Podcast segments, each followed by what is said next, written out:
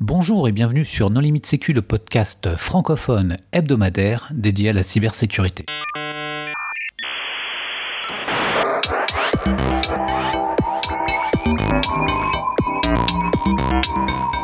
Alors aujourd'hui, nous allons parler de Shawan et de Cloudbleed. Et pour discuter de ces sujets, les contributeurs Non Limite Sécu sont Angèle Bertini. Bonjour. Christophe Renard. Bonjour. Vladimir Collat. Bonjour. Nicolas Ruff. Bonjour. Et moi-même, Johan Uloa. Alors, nous allons commencer par euh, Shawan. Vladimir, tu peux nous faire un petit historique? Oui, alors bon, rapidement déjà, SHA-1, c'est un algorithme de condensat ou d'empreinte. Après, ça dépend euh, le terme que tu préfères. Euh, et euh, donc, c'est un algorithme qui est utilisé depuis déjà quelques années, surtout en remplacement de MD5 qui a été cassé il y a quelques années. Et cet algorithme avait été annoncé comme bientôt cassé par Shamir, donc le S de RSA, à la conférence RSA en 2016 il avait annoncé à l'époque qu'il y aurait une collision euh, Shawan durant l'année, donc en 2016. Donc au final, il s'est trompé que de quelques mois, parce que finalement la collision est arrivée euh, maintenant. Il y avait eu aussi des travaux, euh, je crois en 2015, un truc qui s'appelait Chapening, euh, qui faisait des collisions MD5 à partir d'un gros ordinateur Kraken, donc c'était plein de CPU, plein de GPU, et ils estimaient en gros euh, le coût de casser du SHA-1, enfin de plutôt générer une collision en SHA-1 entre 75 000 et 120 000 dollars sur de l'Amazon EC2. Pour les auditeurs qui ne connaîtraient pas le principe du, du hash, est-ce que tu peux euh, expliquer rapidement? Le hash, ça revient finalement à faire une empreinte d'une taille donnée fixe à partir euh, d'une entrée dont la taille est aléatoire et qui permet de, euh, dans l'idéal d'avoir le moins de collisions possible. Euh, enfin, c'est un peu le principe, c'est d'avoir, quelles que soient les entrées, d'avoir le moins de collisions possible sur la sortie. Si tu prends par exemple des fichiers, normalement l'objectif c'est que quels que soient tes fichiers, tu aies des condensats ou empreintes qui soient différents afin de par exemple en faire une signature. Alors après, le truc, c'est que comme forcément l'espace des possibles de ton entrée est beaucoup plus grand, est infiniment plus grand que l'espace des possibles de ta sortie, par exemple, SHA-1 c'est 160 bits, donc forcément à un moment donné, tu peux obtenir des collisions. Par contre, la complexité, c'est de réussir à générer une collision dans un temps entre guillemets acceptable et avec des moyens acceptables. Une collision, qu'est-ce que c'est? Ça veut dire qu'avec deux entrées différentes, euh, tu obtiens la même empreinte ou le même condensat. Et donc, par exemple, tu peux imaginer, euh, je pense, un programme signé par Microsoft avec euh, un hash qui fait un condensat qui serait euh, en SHA-1. Bah, tu peux imaginer créer un malware où tu arriverais à créer une collision au niveau de la signature, ce qui te permettrait d'avoir un malware avec une signature Microsoft valide. Bon, sauf que Microsoft maintenant a changé et passé à du SHA-256, mais en gros, le principe c'est ça. C'est faire passer quelque chose pour ce qu'il ne devrait pas être et en particulier sur les signatures, puisque aujourd'hui beaucoup de confiance est basée sur le système de signature. Alors pourquoi Shawan fait l'actualité? Parce qu'il a été cassé, enfin parce que euh, une collision a été trouvée pour de vrai. Et en fait, je crois que ce qu'il faut expliquer aussi, il y a un petit détail euh, sur les collisions, il y a les, enfin, les attaques en pré-image ou les collisions. Enfin bon. En gros, la question c'est est-ce que euh, si je te donne un hash donné, tu es capable de produire un fichier qui va générer ce hash. Et ça, aujourd'hui, c'est pas possible. Par contre, euh, enfin, en l'état actuel de la connaissance de la recherche publique, c'est pas possible. Par contre, ce qui a été euh, montré, c'est que tu peux, euh, enfin, il existe aujourd'hui deux fichiers PDF qui, sont différents, qui affichent des choses différentes à l'écran, mais dont le, le, le condensat SHA-1 est différent. Donc en fait, c'est une, une, collision euh, de, documents qui ont été euh, générés euh, spécifiquement pour la collision et qui ont été fine-tunés. Mais Ange nous en dira certainement plus là-dessus puisqu'il a participé au processus de, création de ces documents. Alors Ange, comment est-ce que tu peux faire justement pour générer deux fichiers différents avec le, le même EH ben, euh, donc euh, là, donc c'est comme a dit Nicolas, c'est une attaque avec préfixe identique. Donc les, tous ces algorithmes marchent par bloc. On va déterminer des blocs qui vont être identiques de, dans les deux, dans tous les fichiers qui vont être concernés cette collision.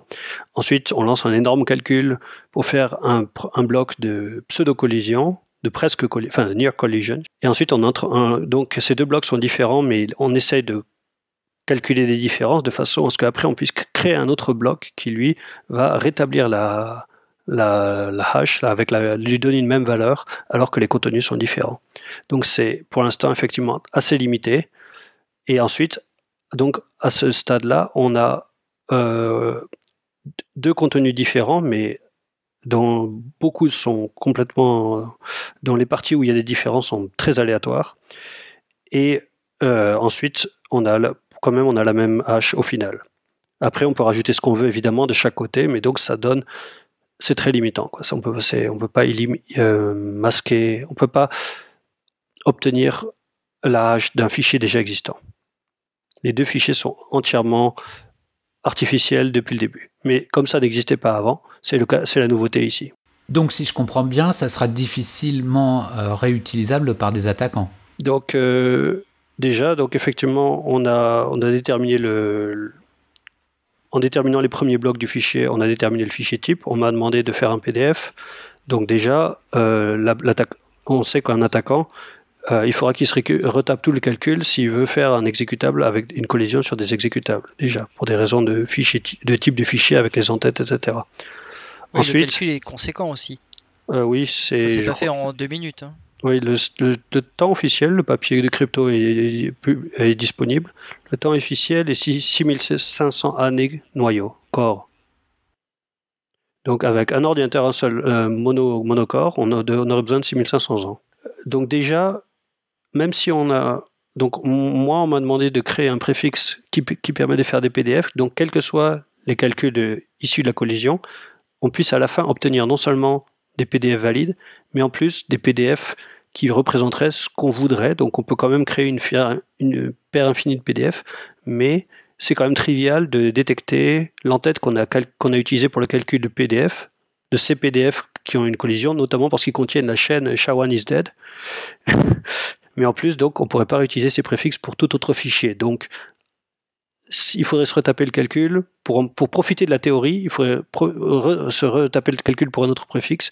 Et ensuite, on peut détecter tous les PDF euh, issus de cette collision de façon triviale. Et quand tu dis qu'il faudrait se retaper le calcul, ça, ça implique donc euh, la forte consommation en termes de, de, CPU euh, dont, dont, Vlad parlait, c'est-à-dire 6000 ans pour un, pour, un, pour un CPU monocore Exactement. Euh, et la, méthode serait réutilisable sur autre chose en revanche, à partir de ce que, euh, puisque a priori il y a, plus d'informations qui devraient sortir dans les jours qui viennent, si j'ai bien compris.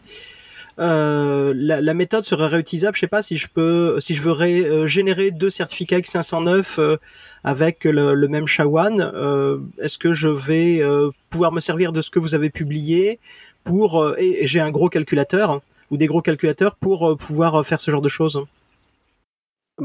Alors, c'est réutilisable pour n'importe quel type de fichier à partir du moment où il respecte les contraintes cryptographiques.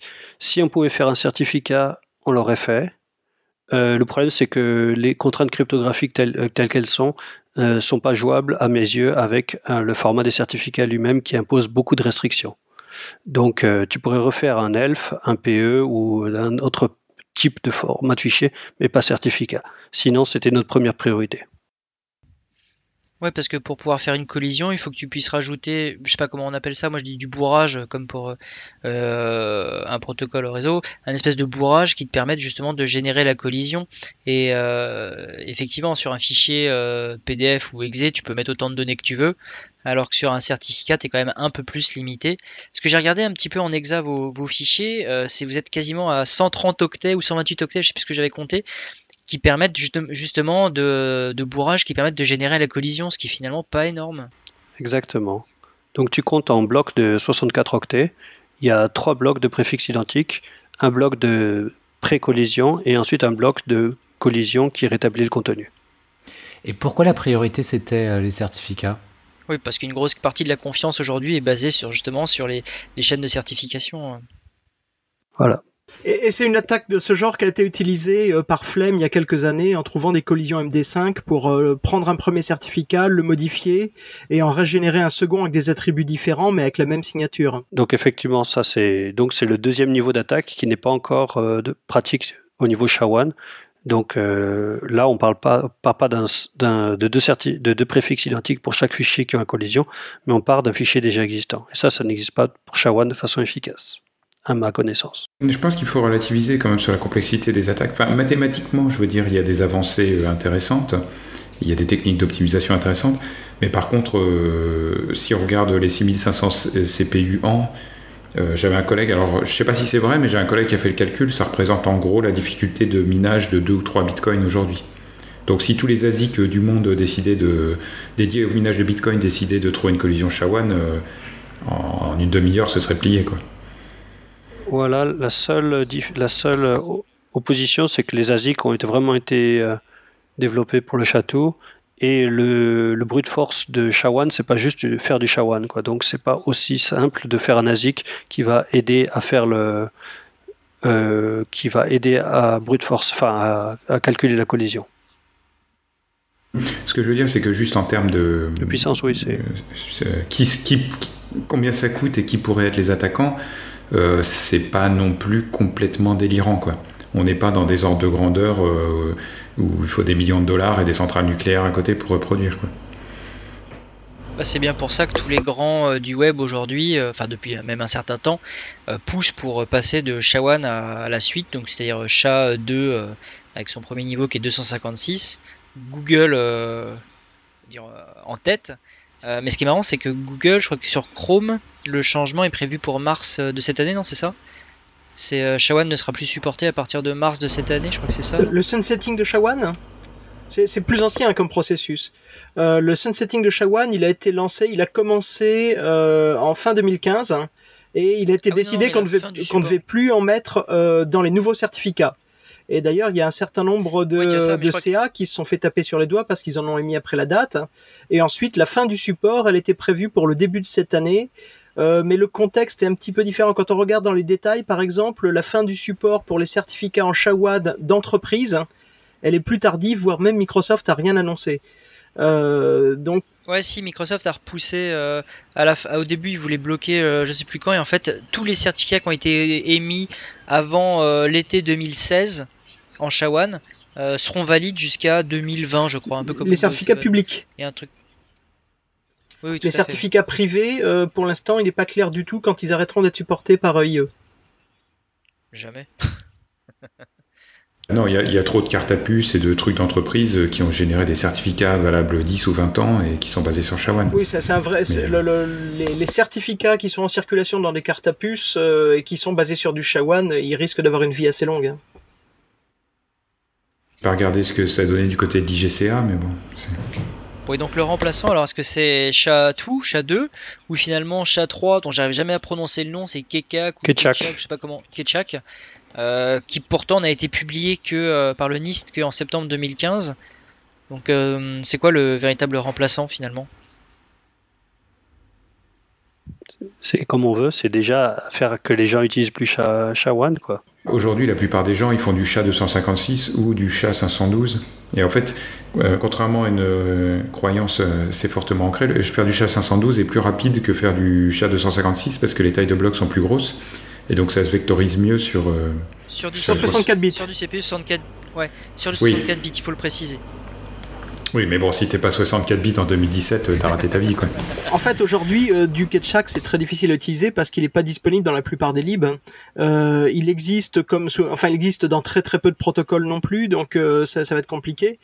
Euh, il y a, Ketchak a été euh, mis aussi en place dans l'idée d'avoir un mécanisme complètement différent de celui du SHA-1 parce que entre MD5, SHA-1 et SHA-256, on a des constructions qui sont assez similaires. Et la crainte qui était aussi derrière, c'était que bah, le principe plus que la, mise en œuvre soit un moment complètement cassé et qu'on n'ait pas de secours parce que euh, les trois sont construits pareil. C'est faut, faut préparer le post quantique? Là, on n'y est pas. Bon, sinon, le fun fact aussi euh, là-dessus, c'est que euh, les développeurs de WebKit qui ont un dépôt basé sur Apache Subversion ou euh, autrement dit SVN, ont voulu faire le test en fait, parce que SVN pour la déduplication des formats de fichiers, euh, enfin des, doublons de fichiers utilisent SHA-1, ont uploadé les fameux deux PDF là et complètement éclaté euh, leur dépôt. On même, sont même demandé à un moment s'ils ne devaient pas revenir complètement au début, tout, tout écrasé. Et, donc ça a eu un effet de bord assez important. Je crois que GitHub aussi utilise SHA-1. Git, oui. En fait, c'est Git. Git hein. utilise SHA-1, oui. Ouais. Git utilise SHA-1, mais euh, Git utilise SHA-1 pas pour signer les fichiers, mais pour les commits, les blobs et les, et les trees. Alors, on aurait pu faire, si on avait fait un préfixe qui était, euh, par exemple, euh, git euh, commit et PDF, on aurait pu faire un polyglotte. À ce moment-là, le préfixe aurait pu être réutilisable. Donc, en théorie, c'est pétable, mais il n'y a pas de problème parce que notre PDF, parce que notre préfixe, lui, commence par pourcentage PDF et pas commit.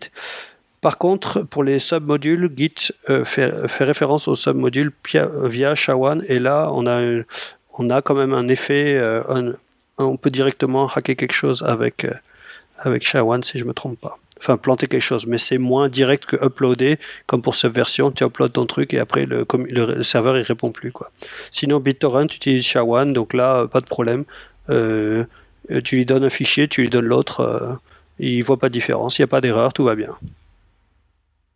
Mais des trucs plus rigolos aussi, par exemple euh, les TPM euh, de carte mère, enfin les specs de TPM euh, font du contrôle intégrité par SHA-1, donc techniquement tu pourrais imaginer d'avoir des bootloaders différents qui ont le même SHA-1. Exactement, mais comme encore une fois c'est du... Et remplacer l'un par l'autre. Voilà, tu pourrais remplacer l'un par l'autre. Comme c'est, comme c'est du préfixe identique, tu peux pas non plus directement casser quelque chose, espérer casser tout de suite existant.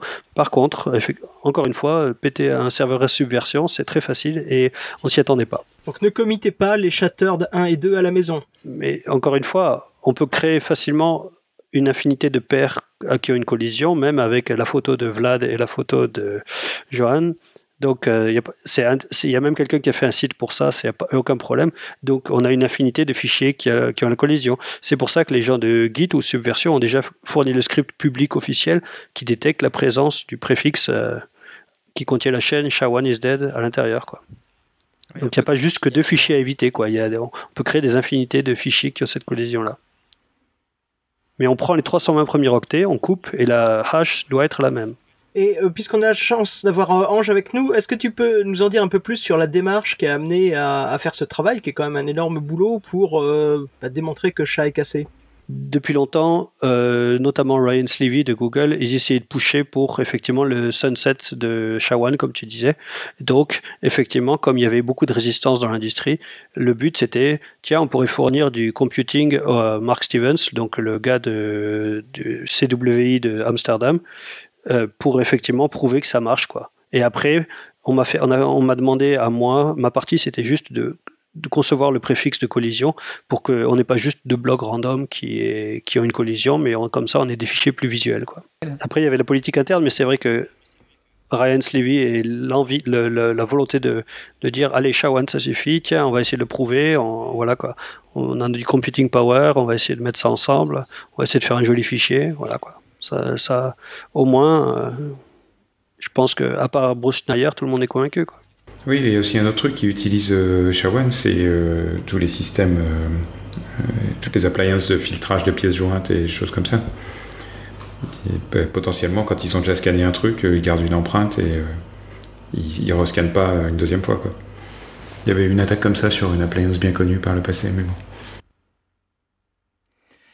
Et si on veut en savoir plus alors sur cette problématique, qu'est-ce qu'on fait? À part écouter nos limites sécu.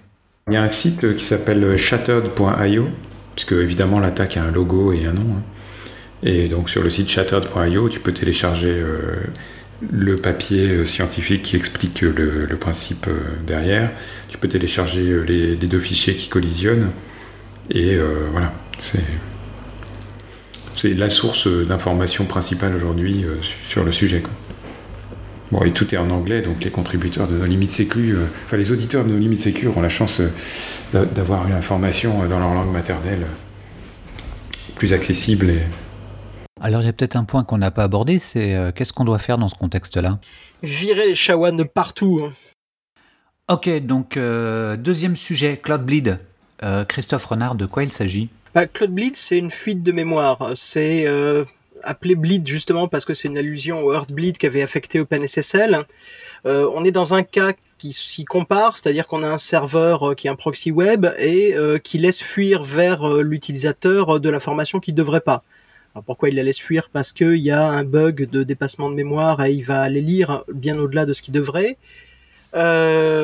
Mais c'est un bug qui est important parce qu'il affecte le réseau de proxy de Cloudflare et c'est un réseau qui est utilisé euh, pour faire du cache et protéger de déni de service euh, un nombre considérable de sites sur Internet. Et donc, ça affecte beaucoup de monde. Ce sont plus d'ailleurs des reverse proxy que des proxys, non? Ce sont des reverse proxy, mais un reverse proxy, fonctionnellement, c'est un proxy. Mais en fait, ce qui a été affecté, c'est même pas le moteur de proxy, c'est le moteur de réécriture HTML qu'ils utilisent dans certains cas pour pouvoir insérer euh, des éléments comme euh, les scripts de Google Statistics ou des choses comme ça. Parce qu'en fait, c'est pas un proxy, enfin, c'est pas un CDN qui se contente de faire du caching pour apporter les ressources au plus près de l'utilisateur. En fait, ils offrent des services à valeur ajoutée et donc ils parsent du HTML. Et bien entendu, c'est le genre de truc que tu peux difficilement faire sans te planter. alors, quand même, ils utilisaient un moteur de génération qui s'appelle Ragel ou Ragel, je sais pas comment on prononce et euh, qui euh, leur faisait de, la génération de code automatique euh, pour essayer d'éviter au maximum les bugs. C'était pas un, moteur en OCaml comme celui de l'ANSI, hein, mais ils sont passés sur un autre truc qu'ils ont écrit en interne, je sais plus comment ils appellent ça, CFHTML ou un truc du genre. Et apparemment, bah, si jamais dans ta page HTML, tu avais des tags qui n'étaient pas bien.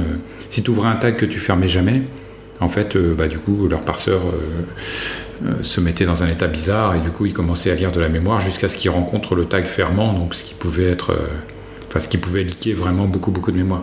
Là on n'est pas sur des, on n'est pas sur des 1 ou 2 octets euh, qu'il y a pu y avoir sur les failles OpenSSL récentes. Donc en gros, il te renvoyait dans la page des requêtes contenait euh, des logins, des mots de passe, etc. Ah, il renvoyait pas des requêtes, il renvoyait dans le corps de dans le corps du HTML, il renvoyait de l'information qui était contenue dans sa mémoire. Généralement, ça voulait dire soit des informations euh, qui venaient de la requête, ou d'autres requêtes, ou d'autres pages. Euh, et le problème, c'est comme ça a été rendu dans beaucoup de pages, ça a été indexé dans les moteurs de recherche. Donc les contenus se sont retrouvés indexés partout. Euh, apparemment, le ménage a été fait chez Google, mais on les trouve encore dans Bing euh, au, moment de l'enregistrement. Oui, j'ai vu. Euh, sur... Alors après, les gens se sont amusés à fouiller. Il y a des sites aujourd'hui qui te permettent de savoir qui était vulnérable, etc. Et j'ai vu qu'il y avait une plateforme de Bitcoin, par exemple, qui avait liqué un élément assez sensible, on va dire, dans, une de ces requêtes, par exemple. Parce que récupérer les mots de passe utilisateurs d'utilisateurs lambda, c'est pas dramatique. Mais des fois, tu récupères des, requêtes de monitoring ou des trucs un peu plus sensibles qui potentiellement permettent de revenir sur le site. Alors, j'ai pas. Euh, c'est assez difficile de donner des statistiques, mais il y a un moteur de, recherche qui, permet de, savoir si ton site est vulnérable. Ils disent qu'ils recensaient 4, 4 millions 300 000 sites, euh, sites distincts. Donc s'il y a des hébergeurs mutualisés par exemple, euh, ça peut faire beaucoup plus derrière. Et j'avais lu sur un blog aussi que Cloudflare en fait aujourd'hui représentait 13% du trafic internet en termes de, plateforme. Donc en fait euh, ils sont vraiment dans une situation... Euh, il y a énormément de gens qui utilisent Cloudflare, ne serait-ce que parce qu'ils offrent de, la protection gratuite à tout un tas de sites si tu dépasses pas un certain niveau de trafic. Le site de l'OCIR est protégé par Cloudflare, par exemple. Donc euh, oui, aujourd'hui, euh, vais pas dire, enfin, c'est vraiment un acteur dominant de l'internet, quoi. C'est un peu comme comme si un Akamai ou un Level 3 ou un Verizon s'était pris une, attaque du genre. Et à ce jour, le problème est corrigé? Alors, le bug dans le moteur de réécriture a été corrigé. Il y a, un post assez bien fait. Moi, je trouve que Cloudflare a, a bien communiqué sur la réponse à l'incident. Après, euh, ils n'ont pas pu éviter un certain nombre de trolls sur les primes qu'ils offrent. Mais euh, il y, a, un post assez détaillé de Cloudflare euh, qui explique comment le bug a, été diagnostiqué, qu'ils ont été chercher les autres instances de, cette classe de problème pas ailleurs dans leur code. Je, trouve, enfin moi, je trouve que c'est un exemple de bonne communication sur ce type d'incident. Maintenant, l'incident est grave euh, je pense que maintenant les, gens ont compris que quand euh, sur la euh, sur le Twitter de Tavis Ormandis on, on, a un message qui dit je cherche un contact de sécurité de votre boîte, eh bien il faut se préparer à acheter du café parce qu'on va pas dormir pendant quelques mois. As fait la timeline rapidement hein, depuis leur blog post. Minuit 11, tweet de Tarvis Ormandi qui demande un, contact à l'équipe sécurité. Minuit 32, donc le contact est donné via Twitter, à minuit 32 le bug arrive. Minuit 40, cross-functional team assembles in San Francisco. Donc, euh, Il aura fallu 8 minutes pour comprendre qu'il y avait vraiment un gros problème et donc ils ont rappelé tout le monde, quoi. Sysadmin, responsable sécurité, euh, responsable de la communication, etc. Et euh, ils ont quand même été assez réactifs euh, puisque ils peuvent désactiver des features sélectivement, donc du coup assez rapidement ils ont pu désactiver la fonction de réécriture, enfin le, composant qui avait le bug pour pouvoir le patcher et le réactiver plus tard. Donc ça, c'était quand même plutôt bien joué de leur part. Il leur a fallu deux jours pour déployer un patch, mais les gens ne sont pas restés vulnérables pendant deux jours.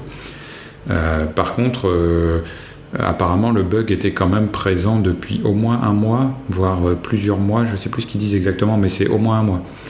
Donc voilà, comme d'habitude, on ne saura jamais le nombre de gens qui ont exploité, puisque c'est complètement passif. Hein. Il suffit de se connecter à un site de manière tout à fait légitime pour aller lire la mémoire des serveurs de Cloudflare et donc c'est juste complètement indétectable.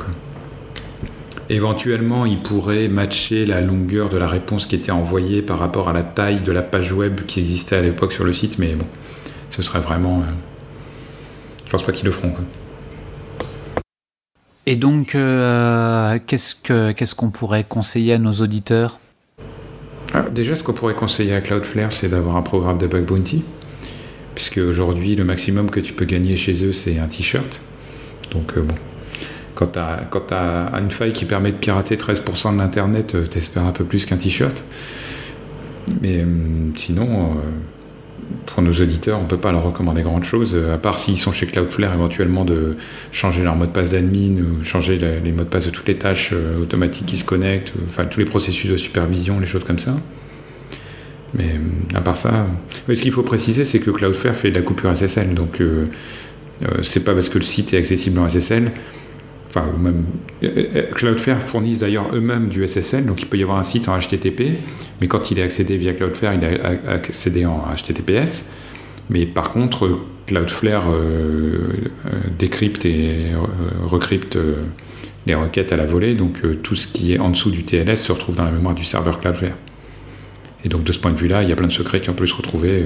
C'est très très difficile d'estimer le dégât que ça a pu causer. Et justement, est-ce qu'il y a des sites qui recensent euh, euh, les sites qui ont leaké des mots de passe, etc. Et donc, si on a un mot de passe, euh, si on utilise ce, site, peut-être qu'il conviendrait de, changer son, mot de passe? Moi, j'ai trouvé cloudbleedcheck.com, mais bon, après, je ne sais pas jusqu'à quel point c'est fiable, quoi. Je veux dire, évidemment, euh, tout le monde s'est jeté sur l'occasion pour présenter. Euh, il y a des extensions Chrome, euh, il y a des sites web, il y a du code sur GitHub, il y a des bases, enfin, il y a des listings de bases de données publiques aussi sur GitHub. Je ne sais pas quelles sont les sources fiables là-dedans. Et est-ce qu'il y a des patterns de recherche sur Google, par exemple? Est-ce que, en cherchant certaines choses spécifiques, on peut tomber sur, sur des pages qui dans, dans, dans, lesquels on voit euh, des leaks mémoire justement Non, puisque c'est complètement aléatoire. Et en fait, euh, ton site peut avoir été mis en cache dans la mémoire du serveur Cloudflare. Ensuite, euh, quelqu'un d'autre va accéder à un site qui a totalement rien à voir. Et en fait, il se trouve que le morceau de mémoire qui est fuité à, cet autre utilisateur, c'est celui de ton site. Et en fait, il n'y a aucune corrélation entre les deux. C'est juste un, un, allocateur mémoire, donc tu n'as aucun moyen de savoir qu'est-ce qui a été envoyé au client. La, bonne recommandation aujourd'hui, c'est de faire une veille sur les sites dont on est utilisateur pour voir leurs annonces dans les prochains jours ou si elles n'ont pas déjà été faites euh, dans les mailing lists d'alerte, etc. Il y a un certain nombre de sites hein, qui ont annoncé à quel point ils étaient atteints ou ils pensaient avoir été atteints. Euh, aujourd'hui, ce qui était, ce qui a été annoncé quand même, c'est que la faille a été détectée à partir du 22 septembre 2016. Euh, la fin de la faille, c'est le 18 février 2017. Euh, Ça laisse quelques mois pour avoir fait fuiter beaucoup d'informations. Euh, donc potentiellement, il y a une large portion de l'Internet qui, est concernée. La faille n'a pas été détectée en septembre, la faille a été introduite dans la, dans la base de code en septembre. Introduite dans la base de code, oui. Donc voilà, c'est l'information dont je me souvenais plus, mais voilà, ça fait presque 4 mois que, que la, mémoire des, des serveurs fuite. Si tu un gars qui s'en est rendu compte et qui l'a dit à personne, il n'a plus qu'à requêter les serveurs toutes les secondes depuis 4 mois et il a récupéré énormément. Tu peux considérer qu'il a quasiment tout récupéré. Quoi. S'il fait son truc de manière un peu malin en utilisant des RSIP un peu partout dans le monde pour jouer avec le CDN et tout ça, tu peux récupérer, tu peux estimer qu'il a tout récupéré. Disons qu'on va voir des vagues de réinitialisation. Alors non seulement de mots de passe, mais euh, typiquement, il y a un certain nombre de sites Bitcoin qui ont annoncé qu'il fallait euh, réinitialiser les YubiKey et autres second facteurs parce que les secrets euh, côté serveur pouvaient avoir été leakés. Donc les YubiKey, tu peux... sont, des clés d'identification, enfin des second facteurs d'identification assez couramment utilisés avec des applications web puisque supportées par, par un certain nombre de navigateurs nativement. Donc c'est des, clés USB d'authentification. C'est supporté nativement parce qu'elles sont euh, compatibles FIDO Alliance. En fait, YubiKey est une marque, enfin un produit de la société Yubico qui fabrique des, tokens enfin, compatibles FIDO Alliance. Mais ils fabriquent d'autres choses aussi euh, qui, sont bien antérieures aux spécifications. Et donc, tu as des dongles qui peuvent servir soit d'OTP, soit tu peux carrément gérer tes keyring GPG sur, des, sur ces types de dongles, soit tu peux t'en servir comme second facteur d'authentification chez tous les providers compatible euh, euh, FIDO Alliance.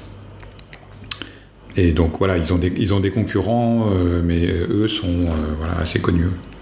Et en dehors des mots de passe, y a, puisque c'est du leak mémoire, ben, en mémoire, il y a plein de choses. Il y a le contenu de toutes les requêtes, des réponses, etc. Donc j'imagine que ça va au-delà de la simple problématique de la fuite de mots de passe. Apparemment, ce qu'a dit Cloudflare, c'est que leur clé privée SSL ne se trouve pas en mémoire. Je suppose qu'ils utilisent des accélérateurs cryptographiques ou quelque chose comme ça. Donc, euh, c'est pas Heartbleed où tu pouvais aller euh, euh, lire la, clé privée du serveur web directement en mémoire. par contre, oui, potentiellement. En fait, le problème, c'est qu'il y a tout et n'importe quoi. C'est, tu vas sur un site, je sais pas tu vas chez ton provider d'hébergement et tu lui uploads ou tu récupères un secret d'authentification je sais pas, un, fichier JSON qui contient ta clé, par exemple, pour accéder à des services d'API, potentiellement, il s'est retrouvé dans la mémoire du serveur intermédiaire. Donc, euh, c'est juste totalement impossible. Il faut juste estimer que tout le trafic web qui est passé par les serveurs de Cloudflare peut avoir été copié par quelqu'un. Et à partir de là, il faut faire ton plan de reconstruction en fonction de ça. C'est très très difficile de faire du damage assessment sur, sur une faille de ce type-là ceci dit, la problématique n'est pas non plus euh, euh, totalement euh, nouvelle. Hein. Ça veut juste dire, imagine que quelqu'un a surveillé ton trafic Internet depuis 4 mois. Bon, on sait que des gens qui surveillent le trafic Internet, il y en a, donc voilà. Soit tu es prêt, soit tu pas prêt. Très bien, des choses à ajouter? Ah, c'est quand même étonnant de se retrouver à voir la première collision Shawan qui soit la formation la moins grave en termes de sécurité de la même journée. Ah par deux personnes qui travaillent dans la même entreprise Par deux personnes qui travaillent dans la même entreprise, paraît-il. Oui, bah, c'était vraiment au hasard. Shawan, ça faisait un, bon bout de temps que ça a commencé, et au contraire, Tavis, il a juste pris son petit déjeuner, il a regardé les pages Cloudflare, et voilà quoi. C'est pas exactement le même time frame. Il n'y a pas besoin de 6500 ans pour un Tavis. Ah, c'est vrai, c'est intéressant, ça commence à être trouvé? Alors il le dit dans le ticket, euh, il, le, il, il laissait indiquer dans le ticket en fait, euh, ils avaient des résultats qui arrivaient euh, qui étaient anormaux. Ils ont cru à un bug chez eux, ils ont regardé et ils sont aperçus que ça venait de la source. En fait, ils crawlaient Internet à la recherche de fichiers pour, pour alimenter un corpus de fuzzing. Donc en fait, si tu veux, je sais pas, attaquer un parseur de fichiers PNG, tu as besoin de créer une base de tous les fichiers PNG qui existent, surtout les cas les plus pathologiques. Et donc ils se sont rendus compte qu'il y avait des serveurs qui envoyaient des réponses qui étaient juste euh, euh, pas normales. Quoi. Et donc ensuite ils ont débugué. Euh, et, c'est vraiment un effet de bord de, de, cette étude qui fait qu'ils ont, ils ont, en sont venus à la conclusion que la faille était chez Cloudflare et que c'était le dénominateur commun entre tous les gens qui servaient des, des fichiers mal formés. Mais ça a été trouvé totalement par hasard donc ça a alimenté de nombreux trolls sur Twitter sur euh, tout ce qui est fuzzing, analyse statique, etc., qui, euh, qui n'a pas détecté cette faille. Mais c'est vrai que les failles de, fuite mémoire sont assez euh, difficiles à détecter en fuzzing black box. Parce que si tu attaques un service réseau, tu envoies des commandes mal formées, et en fait, tu ne peux pas forcément modéliser facilement la taille de la réponse que tu attends. c'est pour ça qu'il y a des classes de recherche aujourd'hui. Par exemple, il y a Kostia, je ne sais pas comment on prononce son nom, Sebresani, qui travaille euh, sur LLVM, qui, fait LLVM Fuzzer, euh, et qui a proposé par exemple de faire des fuzzing par classe d'équivalence. Donc au fait, au lieu de cracher la cible, euh, il lance des opérations sur, sur une librairie et il vérifie que les résultats sont conformes à ceux d'une autre librairie. Typiquement, essayer de faisait OpenSSL et LibreSSL. Et voir si, quand tu passes une clé privée, enfin n'importe quoi, un truc à décoder, est-ce que le résultat que tu obtiens est le même Et voilà, ça, c'est des, directions de recherche qui sont intéressantes pour l'avenir. C'est un peu ça qui m'intéresse aussi au niveau format de fichier. Quoi. Pas, pas que faire cracher, moi, je ne m'intéresse pas à faire cracher, mais au contraire, faire des trucs, des tests atomiques qui sont réutilisables et partageables et qui peuvent euh, vérifier euh, de façon saine. C'est-à-dire saine, c'est pas juste le dev qui croit que la spec va lui, va lui suffire. quoi. La réalité des choses. quoi. En fait, ce type de faille est très très simple à détecter si tu compiles euh, avec euh, Asana, enfin avec des ou Valgrind ou des analyseurs mémoire. Mais par contre, si tu travailles sur un code euh, complexe que tu peux pas compiler avec ce genre d'instrumentation, là effectivement, il y a des travaux de recherche à faire et voilà, c'est bah, encore un domaine. C'est des choses qui se font assez peu sur du code généré.